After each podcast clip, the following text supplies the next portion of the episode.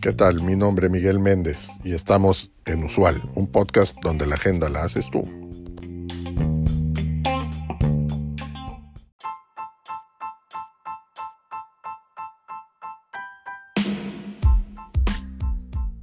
Hola y bienvenidos a un nuevo episodio de Usual, un podcast en donde exploramos las tendencias, los desafíos y las oportunidades del mundo empresarial. Soy tu anfitrión, Miguel Méndez, y hoy vamos a hablar de un tema muy interesante y relevante, el modelo operativo superfluido. ¿Qué es el modelo operativo superfluido? ¿Cómo funciona? ¿Qué ventajas tiene? ¿Qué ejemplos hay de organizaciones que lo aplican? Estas son algunas de las preguntas que vamos a responder en este episodio. El modelo operativo superfluido es una forma de organización que sufre como respuesta al mundo cada vez más descentralizado en el que vivimos. Las organizaciones tradicionales, con sus estructuras jerárquicas y procesos rígidos, están luchando para adaptarse a este cambio. Por eso, el modelo operativo superfluido propone una forma de organización más flexible, ágil y colaborativa que se basa en tres principios fundamentales. Descentralización, autoorganización y fluidez. La descentralización se refiere a que el poder y la responsabilidad se distribuyen de forma equitativa entre los miembros de la organización, esto sin necesidad de una autoridad central.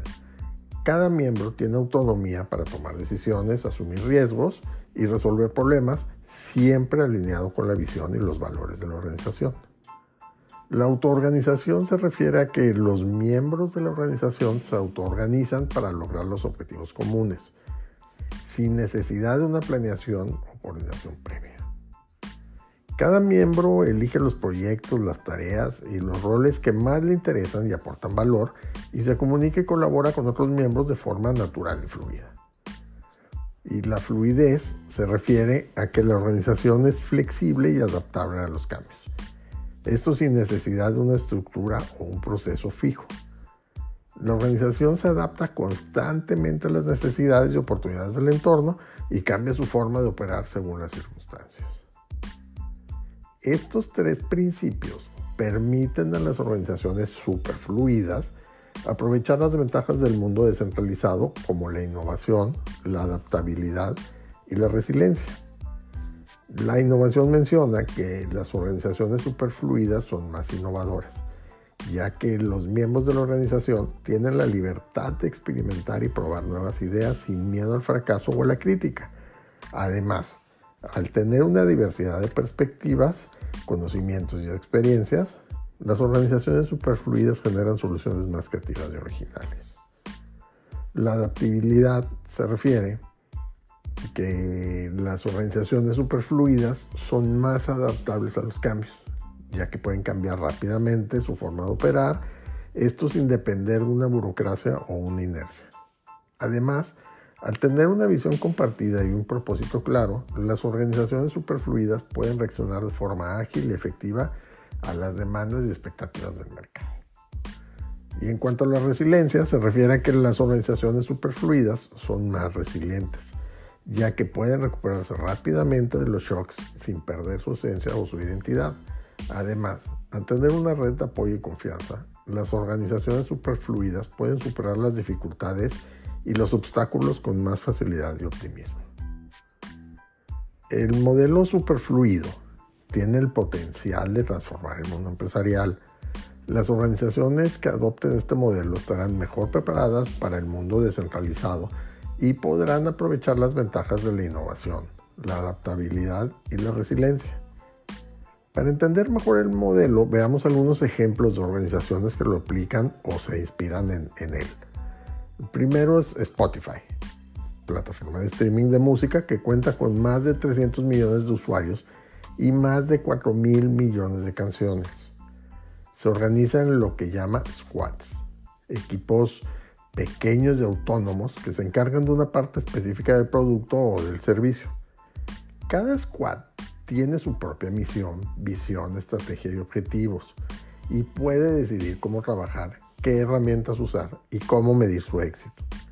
Los squads se agrupan en, tribes, que son conjuntos de squads que trabajan en un área similar o relacionada. Los tribes se comunican y colaboran entre sí a través de chapters y guilds, que son comunidades de práctica que comparten conocimientos, experiencias y mejores prácticas.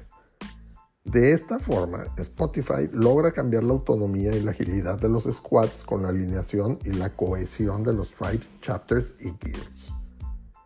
Otro más es Buurtzorg, que es una organización de cuidados domiciliarios que, que opera en los Países Bajos y algunos otros países más. Esta empresa se organiza en lo que llama equipos autoorganizados, que son grupos de entre 10 y 12 enfermeras que se encargan de atender a los pacientes de una zona geográfica determinada. Cada equipo tiene la libertad de decidir cómo trabajar, cómo distribuir las tareas, cómo gestionar el presupuesto y cómo relacionarse con los pacientes, los familiares y los proveedores. Los equipos se apoyan en una plataforma digital que les facilita la información, la comunicación y la administración. Los equipos también se conectan con otros equipos a través de coaches regionales que son enfermeras experimentadas que ofrecen orientación y asesoría, pero no dan órdenes ni instrucciones.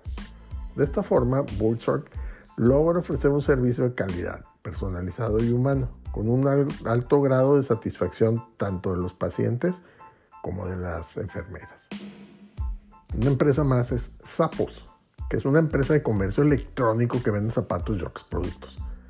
Sapos se organiza en lo que llama círculos, que son unidades de trabajo que se encargan de una función, un proceso o un proyecto. Cada círculo tiene su propia visión, propósito y objetivos y puede decidir cómo trabajar qué recursos usar y cómo evaluar su desempeño. Los círculos se relacionan con otros círculos a través de roles de enlace, que son personas que actúan como puentes de comunicación y coordinación entre los círculos. Los círculos también se adaptan a los cambios a través de procesos de gobernabilidad, que son reuniones periódicas donde los miembros de los círculos proponen y votan cambios en la estructura, los roles o las políticas de la organización. De esta forma, Sapos logra, logra, crear una cultura de empoderamiento, innovación y aprendizaje con un alto nivel de compromiso y motivación de sus empleados. Estos son solo algunos ejemplos de organizaciones que aplican o se inspiran en el, modelo operativo superfluido. Como hemos visto, el modelo es una nueva forma de organización que se basa en la descentralización, la autoorganización y la fluidez y que permite aprovechar las ventajas del mundo descentralizado como lo es la, innovación, la adaptabilidad y la resiliencia. Espero que este episodio te haya resultado interesante y útil. Si quieres saber más sobre este modelo, te recomiendo que leas el libro Superfluid, How to Achieve Unparalleled Agility and Trust in a Rapidly Changing World de Phoebe Tickle y Matthew Missy, que es una de las fuentes que he utilizado para preparar este episodio. Como siempre, quedamos esperando tus comentarios, ya sea escritos o de voz en el cuerpo del episodio o en nuestras redes sociales. Te leemos y te escuchamos.